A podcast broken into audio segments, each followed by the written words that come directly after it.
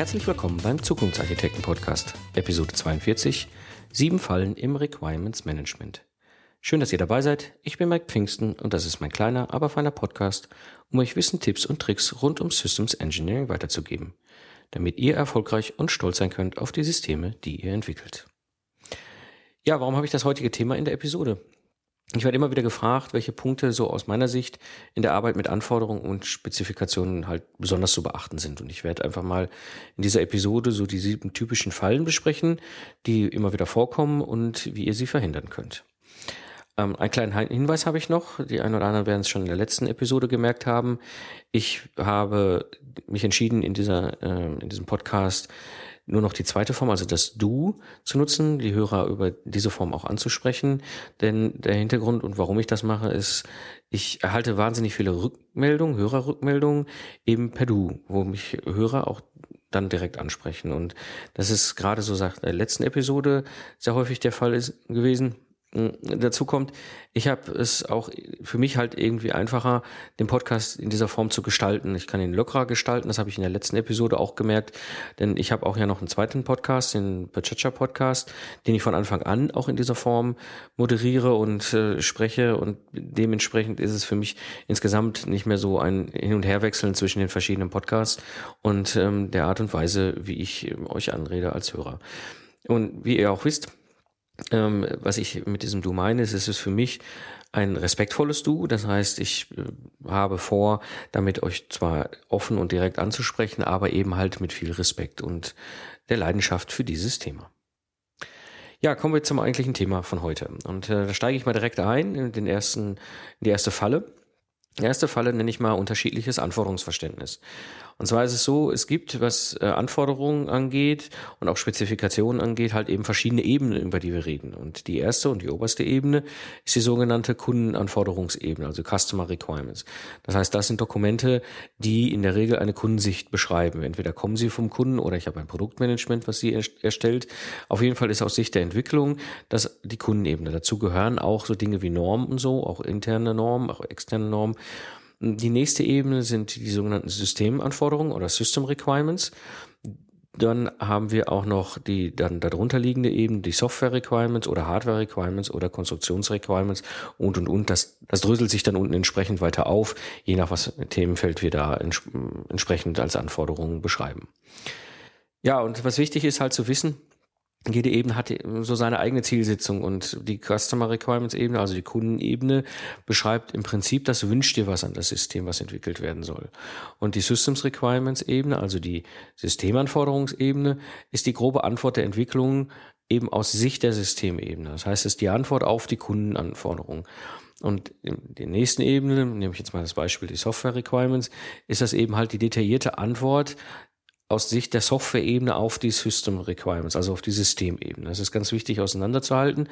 Und das Problem, was ich häufig erlebe, und das ist eine so der Fallen, dass da eben vermischt werden. Also eben halt Kundensichten mit, mit Systemsichten, Software-Sichten oder Hardware-Sichten mit, mit Kundensichten und diese, dieses Vermischen kommt aus meiner Erfahrung häufig durch, ich nenne es mal ein Rumkopieren ohne Sinn und Verstand.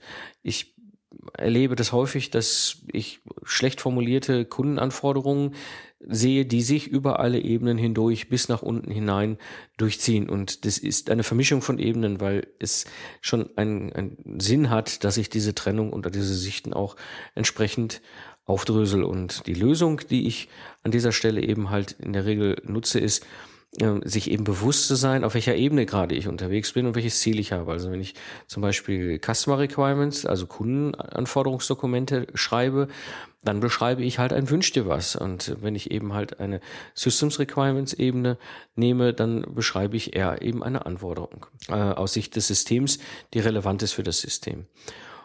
Und was auch dazu kommt, ich habe viel und häufig schon mit Ingenieuren über das ganze Thema Anforderungen übernehmen, aus anderen Dokumenten gesprochen.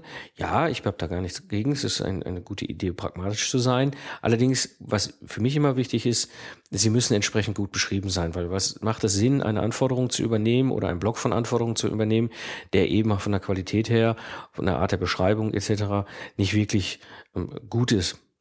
Was ich auch als Lösung für diese Falle ähm, unterschiedliches Anforderungsverständnis sehr empfehlen kann, ist eben Pattern zu benutzen. Jede Ebene hat so seine eigenen Pattern. Pattern sind im Prinzip Templates, und die äh, Sichten erfordern auch durchaus andere Inhalte ein Stück weit. Und dementsprechend ist es schon sehr hilfreich, eigene Patterns für Lastenhefte zu nehmen oder auch für Pflichtenhefte. Ich habe da ja auch in den Episoden 29 und 30 äh, nochmal das dem Ganzen ein Thema gewidmet. Also wie strukturiere ich ein Pflichtenheft in dem Fall jetzt, wo ich ähm, nochmal auch beschrieben habe, wie so ein äh, Pattern typischerweise auch aus meiner Erfahrung her aussieht. Und ein, eine große Hilfe und eine Lösung, die ich immer wieder auch einsetze, ist eben Reviews. Also wenn ihr schon ein, eine Spezifikation schreibt und euch nicht sicher seid, ob ihr die richtigen Anforderungslevel, also e, die Ebene eingehalten habt, dann gibt es einen Kollegen, der das entsprechend einfach mal gegenliest und euch ein Feedback dazu gibt, ob das, was ihr da geschrieben habt, auch wirklich passt. Ja, das war die erste Falle, unterschiedliches Anforderungsverständnis. Kommen wir zur zweiten Falle, die ich typischerweise sehe. Die zweite Falle sind vage oder nichtssagende Anforderungen. Und das ist so ganz typisch, dass irgendwelche Anforderungen äh, geschrieben werden oder gar nur Aussagen geschrieben sind, die irgendwie allgemein sind und, und irgendwie auch keinen Sinn ergeben. Das ist häufig auch äh, miteinander kombiniert. Äh, beispielsweise, das System muss einfach zu nutzen sein. Oh, das ist einfach. Es muss eine effiziente Umsetzung erfolgen. Ja, äh, interessante Aussage wo mache ich es dran feste? Und mein allergrößter Liebling immer mal wieder gesehen ist Pseudocode in, in Kundenlastenheften, der gehört da einfach nicht rein. Wenn ich ein Verhalten beschreiben will, dann mache ich das entsprechend mit standardisierten Beschreibungsformen wie SysML, aber bitte, bitte kein Pseudocode. Ja, und das erzeugt eben halt ein Problem, was auf der einen Seite heißt, ich habe viel heiße Luft in meinen Dokumenten. Wenn ich mir dann ein, ein Dokument äh, vornehme, was von mir aus 2000 Anforderungs-Items äh, hat und davon kann ich schon mal die Hälfte rauskehren, weil das ist eben halt nichtssagend, ja, dann habe ich eine ganze Menge Arbeit gehabt, um nichtssagende Anforderungen rauszuschmeißen. Das hat aber keinem wirklich nach vorne geholfen. Und für nicht so erfahrene Ingenieure, die sich da mit Spezifikationen beschäftigen müssen, führt das häufig auch zu Verwirrung. Denn was ist jetzt wirklich wichtig? Ich mit meiner Erfahrung weiß relativ gut einzuschätzen, was ist wichtig und was ist heiße Luft. Und bei, bei einfachen Punkten sage ich dann auch, okay, das bringt gar nichts hier an der Stelle. Wenn da eben diese Erfahrung nicht so vorhanden ist oder auch die Routine nicht so vorhanden ist, dann ist das natürlich schnell ein Problem. Und meine Lösung ist an der Stelle, die ich empfehle, wenn ihr Anforderungen beschreibt, dann habt ihr auch Attribute, da gehe ich auch in der Form einer weiteren Falle nochmal nachher drauf ein. Und ich kann eben einem, einem, einer Anforderung verschiedene Typen von äh, Anforderungen zuweisen. Und zwar ist das einmal ein Requirements, was ich nutze. Also das ist wirklich dann als Information, das ist eine Anforderung. Oder Requirements Info. Das heißt, ich sage dem geneigten Leser, hör zu, das ist nochmal eine Information für dich, aber das ist keine Anforderung, sondern die ergänzt nur mal vom Verständnis her irgendeine andere Anforderung, die ich doch ha dort habe. Oder was ich auch gerne mache, ist in den Spezifikationen noch zwei weitere Typen zu nutzen. Das ist die äh, Dokumenten-Requirements und äh, Dokumenten-Info. Das sind zwei Attribute, wo ich sage, dies ist eine Anforderung, aber eben für ein Dokument und nicht fürs System. Und Dokumenteninfo bedeutet einfach nur, da ist jetzt eben halt eine Information im Dokument, die ist wichtig für den Leser, damit er das Dokument versteht oder auch ausfüllen kann bei, bei den Patterns, aber eben halt nicht mehr. Das ist ein, eine erste Lösung, die ich an der Stelle nutze. Das zweite, was ich extrem empfehlen kann, ist halt regelmäßiges Review, vor allem mit dem Testern. Gebt einfach mal eure Anforderungen an die Kollegen im Test und sagt, okay, lese es mal durch und guck mal, kannst du auf dieser Basis wirklich valide Testfälle erstellen? Und wenn der Kollege schon zurückkommt und sagt so, ja, eins, zwei, drei, die drei Anforderungen, da kann ich was mit anfangen, da kann ich auch einen Test gegenhalten, aber bei diesen zehn Anforderungen, da kann ich gar nichts mit anfangen. Ich weiß überhaupt nicht, was heißt denn das einfach, was heißt denn das effizient? Da kriegt ihr relativ schnell ein Feedback. Die Tester sind da exzellent gut drin, einem die, das so klar zu sagen. Weil wenn die Schwierigkeiten haben im Umf Umsetzen, dann ist es in der Regel entweder eine fehlende Anforderung oder eben halt eine nichtssagende Anforderung.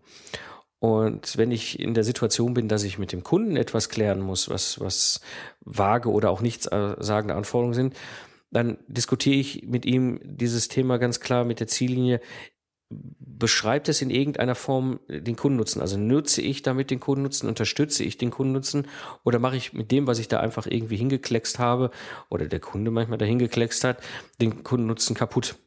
Also könnt ihr relativ schnell auch auseinanderhalten, ist das, was da geschrieben ist, wirklich wertvoll. Und wie gesagt, meine abschließende Lösung, die hatte ich ja eben auch schon gesagt, ist im Zweifel einfach rausschmeißen. Ja, was soll denn passieren? Es ist halt vage und nichts sagen. Da kann ja keiner sagen, nur die war aber wichtig. Ja, das war Falle Nummer zwei, vage oder nichtssagende Anforderungen. Kommen wir zur Falle Nummer drei. Das sind fehlende Zusammenhänge. Ich erlebe häufig auch, dass bei Anforderungen, egal ob das jetzt ganze Spezifikationen sind oder äh, Kapitel oder auch wirklich nur Teilsätze, die Herkunft völlig unklar ist. Also später, wenn das Dokument irgendwo jemand anders in die Finger kriegt, ist völlig unklar, warum ist denn das jetzt hier drin? Wo, wo, wo ist denn das jetzt hergekommen? Und sehr stark damit auch im Zusammenhang kommt häufig, die Abhängigkeiten sind unklar. Das heißt, ich weiß gar nicht, wie hängt denn meine Anforderung jetzt mit irgendeiner Anforderung zusammen. Also wenn ich jetzt beispielsweise meine Software Requirement Spezifikation habe, dass ich nicht weiß, okay, wie kam sie da rein und warum ist sie da drin und wenn ich was ändern muss, auf was ist sie denn abhängig, äh, von was ist sie denn abhängig von irgendwelchen anderen Spezifikationen? Und das Problem, was da entsteht, ist eben keine Nachvollziehbarkeit. Das ist ein echt großes Problem, Anforderungen, die nicht nachvollziehbar sind. Denn ich kann, wenn ich keine Nachvollziehbarkeit habe, auch Änderungen nicht abschätzen. Das heißt, vor allem die Auswirkung kann ich nicht abschätzen, sondern dann sagt ein Kollege, okay, hier oder ein Kunde sagt hier, dann müssen wir aber hier diese Anforderung äh, ändern oder die kommt jetzt neu dazu. Woher weiß ich denn, bis wo unten sich in der Detailebene was ändert oder nicht? Also dieses Problem der Nachvollziehbarkeit ist dann echt eine Schwierigkeit. Und an dieser Stelle gibt es eine Lösung, die ist nicht trivial, das ist der Einsatz eines professionellen Requirements Management Werkzeugs. Und an der Stelle äh, möchte ich euch auch schon mal ähm, darauf hinweisen. Ich habe vor, äh, definitiv äh, im Frühjahr vielleicht schon, schon mal gucken, wann ich es hinkriege, eine eigene Episode mache, wo ich verschiedene Tools Requirements Management Tools mal im Vergleich habe und einfach mal so die Vorteile und Nachteile ein bisschen herausarbeite, so dass jeder auch mal für sich heraushören kann, welches Tool ist denn für mich und meine, mein Alltag wirklich nützlich. Eine zweite Lösung, die dann natürlich mit solch einem Werkzeug mit einhergeht, ist eben, ich kann dann die Verlinkung der Anforderung machen. Das heißt, ich kann wirklich hingehen und sagen, diese Anforderung ist verlinkt und abhängig von der darüber liegenden. Und wenn ihr dein Tool schon im Einsatz habt, ist es sogar noch besser. Ihr könnt mit Skripten, eigentlich so ziemlich alle Tools bieten in irgendeiner Form die Möglichkeit, Automatismen zu programmieren und Skripte sind nichts anderes. Ihr könnt mit diesen Skripten eben diese Links prüfen. Das heißt, ihr könnt ein Skript laufen lassen und da schmeißt euch einen Report raus und sagt, okay, an der und an der und an der Stelle sind keine Links gesetzt und an dieser und an dieser, dieser Stelle kommen Links und gehen nicht weiter. Und so habe ich dann am Ende des Tages einfach schon mal so einen ersten Report, den ich abarbeiten kann und damit schon sehr häufig einen großen Teil der Probleme daraus kämmen kann. Ja, das ist die Falle Nummer drei, fehlende Zusammenhänge. Kommen wir zur Falle Nummer vier. Nicht priorisierte Anforderungen. Ein Thema, was ich schon immer wieder habe, ist eben, wenn ich Anforderungen eben beschreibe, die mehr aus äh, nur, als nur einem Satz stehen. Und das ist etwas, was ich häufig sehe. Wenn die Anforderungen eben in einem Tool wie Doors oder anderen drinstehen und eben in einem Anforderungsalben nicht nur dieser eine Satz steht, sondern mehrere Sätze stehen, das ist, äh, bedeutet, ich habe unter Umständen ein Attribut hinterlegt, welche äh, Priorität, welchen Typ, welche, welche Release und so weiter soll diese Anforderung kommen. Aber eben ich weiß gar nicht, was ist denn, welcher Satz ist denn da jetzt an der Stelle gemeint? Und, und ganz wichtig bei diesen Attributen sind, es gibt einen, einen Satz von, von relevanten Attributen, die ich immer wieder nutze. Die Priorität, also wie wirklich wichtig ist diese Anforderung. Der Typ, hatte ich eben schon im, im Falle Nummer zwei drüber gesprochen. Requirements, Requirements Info, Doc Requirements, Doc Info. Das ist der Typ. Dann Release ist eine Information, wo ich sage, zu welchem Release-Stand des Systems ist denn diese Anforderung zu erfüllen. Dann gibt es noch ein Attribut, äh, das nenne ich äh, Test, wo ich als Systemtester die Empfehlung gegenüber den Testerkollegen ausspreche, auf welcher Ebene sie ein, ein ähm, ein Requirements abprüfen können und eben den Status. Ist das Ganze in Arbeit? Ist das in Review? Ist das freigegeben? Oder ist es rejected? Und wenn ich diese beiden Sachen nicht mache, also entweder keine Attribute habe und oder eben halt auch äh, eine Anforderung aus mehreren Sätzen zusammenbastel oder auch verschachtel, dann komme ich zwangsweise in ein echtes Problem rein. Und zwar, ich habe für diese Anforderungen eben nicht die wichtigen zusätzlichen Informationen. Und wenn ich diese Informationen nicht habe oder zumindest nicht klar habe, dann frage ich mich, wie soll dann Planung, Implementierung und Test funktionieren, wenn diese Basis fehlt. Eine Lösung an der Stelle ist zum einen erstmal definiert für euch die genutzten Attribute. Und da auch ganz wichtig, die Information, auch zu viele Attribute sind schlecht. Ja? Also nicht jetzt, wenn, man so ein Werkzeug hat, direkt anfangen damit und dann äh, alles an Attributen da reinzukippen, weil dann verliert jeder auch A, den Über, den Überblick und B, die Lust. Ja, also definiert einen, einen wirklich nützlichen Satz von Attributen. Das können fünf, sechs Attribute sein, mit der äh, jeder von uns in der Regel schon sehr, sehr gut äh, vorankommt. Dann ganz wichtig, Attribute sind Bestandteil des Reviews. Denn, denn wenn ich zwar mit, mit Tools arbeite und die Attribute habe, aber sie in einem Review nicht überprüfe, ja, dann habe ich auch ein Problem. Und äh, ja, also guckt eben auch in den Reviews nicht auf den Inhalt, auf die, auf die Anforderungssätze, sondern eben halt auch auf die Attribute. Und an der Stelle kann ich auch wieder sehr empfehlen, Skripte einzusetzen. Diese Skripte können vieles durchaus automati automatisieren und eben auch schon mal so einfache Sachen wie sind alle Attribute gesetzt, haben alle Typen die richtige Zuordnung und so weiter. Ähm, das kann ich alles mit Skripten schon mal sehr gut abfangen und mir einen Report generieren lassen, den ich dann anschließend sauber pflege. Ja, das war äh, die vierte Falle, nicht priorisierte Anforderungen. Kommen wir zur fünften Falle. Elende Schachtelsätze. Etwas, wo ich jedes Mal als Grauen kriege, ist wirklich total verschachtelte Sätze mit mehreren Anforderungen. Das ist völlig egal, ob das ein Word-Dokument ist oder eben halt auch in DOORS oder anderen Werkzeugen. Diese, diese verschachtelte Sätze mit mehreren Anforderungen sind ein Grauen. Und, und, noch viel schlimmer ist es, wenn ich eben halt dazu noch ein, ein, ein Requirements-Management-Werkzeug missbrauche. Denn das Problem, was ich damit erzeuge, ist es wirklich völlig unklar, was die echte Anforderung ist oder wie die Anforderungen miteinander abhängen. Und auch Requirements-Werkzeuge werden dann in der Regel fast sinnlos, weil ich nutze dann zwar Attribute und Links, aber dann verlinke ich ja mit einem Link auf drei Anforderungen und ich weiß gar nicht, gelten jetzt, gelten jetzt die fünf, sechs Attribute für alle dieser in diesem Satz vorhandenen Anforderungen oder eben nur für ein oder zwei. Und meine Lösung, meine Empfehlung an der Stelle ist ein Satz pro Anforderung, ein einziger Satz pro Anforderung. Ja, und nutzt bitte die Anforderungsgrammatik. Anforderungsgrammatik ne, könnt ihr bei den Sophisten auch nochmal nachsehen. Ich werde das auch in den Link nochmal setzen.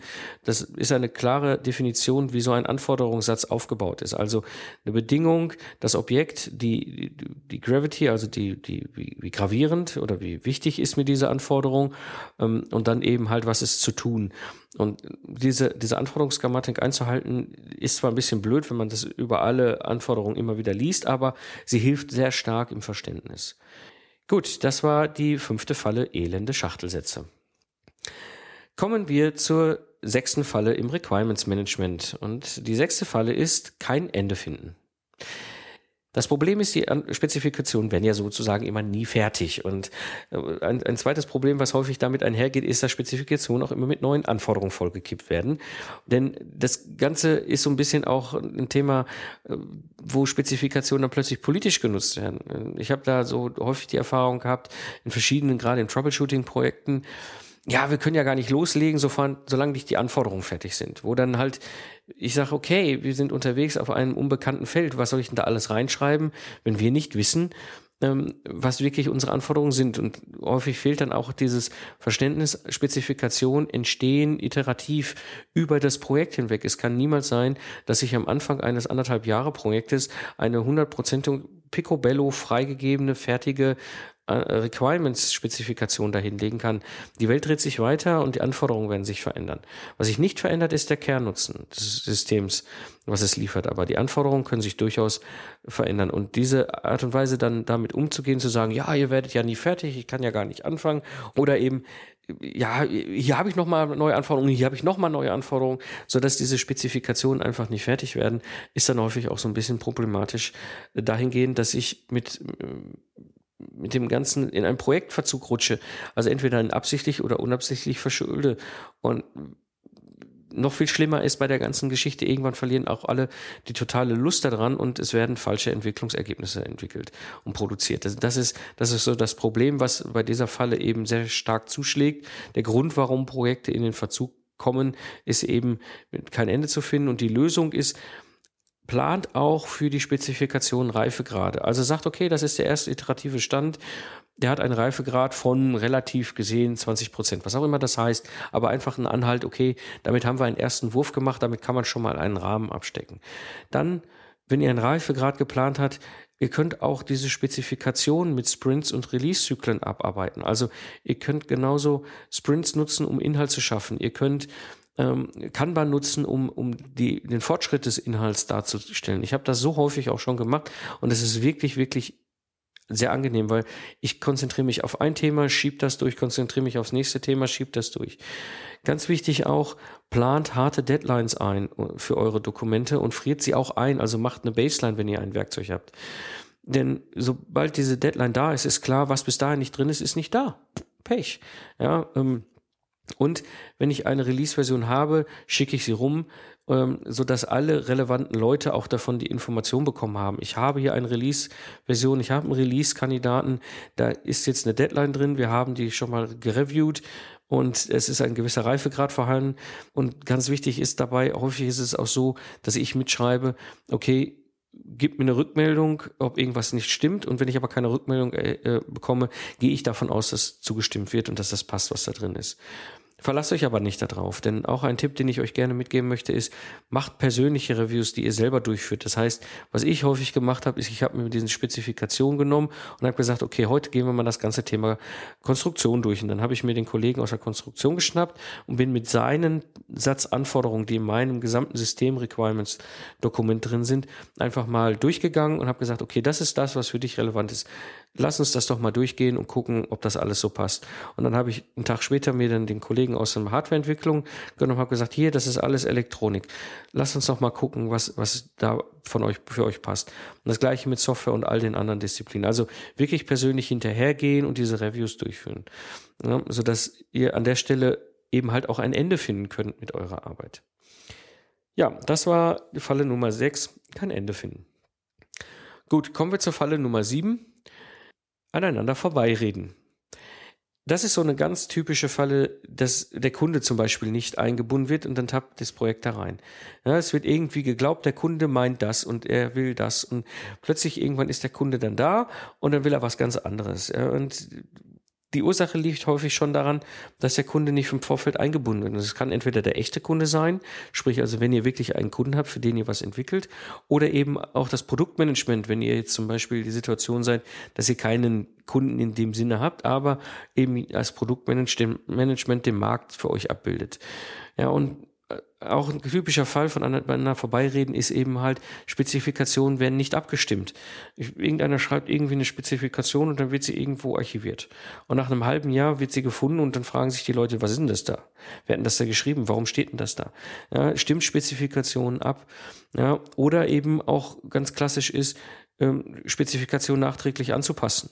Ja, alles ist eingefroren und dann geht irgendeiner hin und passt einfach mal äh, Spezifikation nachträglich an.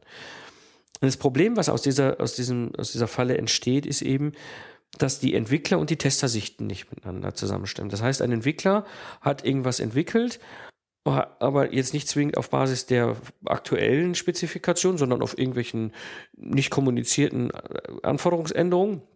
Ja, Testerkollege geht aber hin und schreibt seine ganzen Testdefinitionen auf Basis der Spezifikation und wird früher oder später zurückkommen und sagen, hier, das System verhält nicht, sich nicht analog dem, was die Anforderungen sagen. Noch viel schlimmer wird das Ganze, wenn die Kunden und die Entwicklungssicht nicht miteinander zusammenpassen. Denn das ist auch was, was entsteht. Und dann äh, wenn dies nicht zusammenpasst, dann kommt häufig das Problem, dass, dass da ein Produkt auf den Tisch gelegt wird, wo der Kunde hinterher sich die große Frage stellt, was ist denn das? Ne? Ein weiteres Problem, was bei dem aneinander vorbeireden auch entsteht, ist eben, dieses sogenannte große Bild kann nicht entstehen. Also die Leute werden einfach in ihren Köpfen nur den kleinen Teil ihres Bereiches haben, aber nicht den großen Zusammenhang verstehen, ja, weil sie einfach nicht miteinander reden. Und dieses fehlende Verständnis führt dann häufig auch zu massiven Konflikten, dass Parteien dann auch darauf bestehen und sagen, ich habe schon immer gesagt, meine Elektronik muss sich so verhalten und wenn die Software das nicht kann, ja, dann ist das ein Softwareproblem. Der Software sagt, ja, aber ich habe die ganze Zeit unter diesen Rahmenbedingungen entwickelt und wenn du das jetzt nicht auf deine Hardware kriegst, ja, das ist ja doch nicht mein Problem. Und diese, dieses aneinander vorbeireden führt eben zu massiven Konflikten und ist auch die maßgebliche Ursache, dass Projekte scheitern. Also an der Stelle kann ich nur sagen, als Lösung alle relevanten Personen einbinden und zwar kontinuierlich einbinden. Und bitte, bitte keine Absprachen zwischen zwei Personen, die eben nicht anderen bekannt ist und auch nicht zumindest mal dokumentiert werden. Ja, es kann ja sein, dass, dass jemand mit äh, einem Kunden etwas abspricht und dann wieder zurückkommt in die Entwicklung. Da muss das dokumentiert sein und verteilt werden an die anderen. Die Leute müssen das kennen. Vor allem der Test muss es kennen. Ja, und die beste Lösung an dieser Stelle ist wirklich Reviews durchführen, regelmäßig Reviews durchführen. Da ist der Sprint eine hervorragende hervorragende Möglichkeit. Sprint bedeutet ja nicht nur eine Entwicklungsmethodik, sie ist nämlich, Sprint ist oder Scrum ist auch ein Kulturthema und da spielt viel Kommunikation mit rein. Also führt die Reviews durch und führt sie sehr regelmäßig durch. Was ich auch empfehlen kann, ist den System Footprint zu, einzusetzen.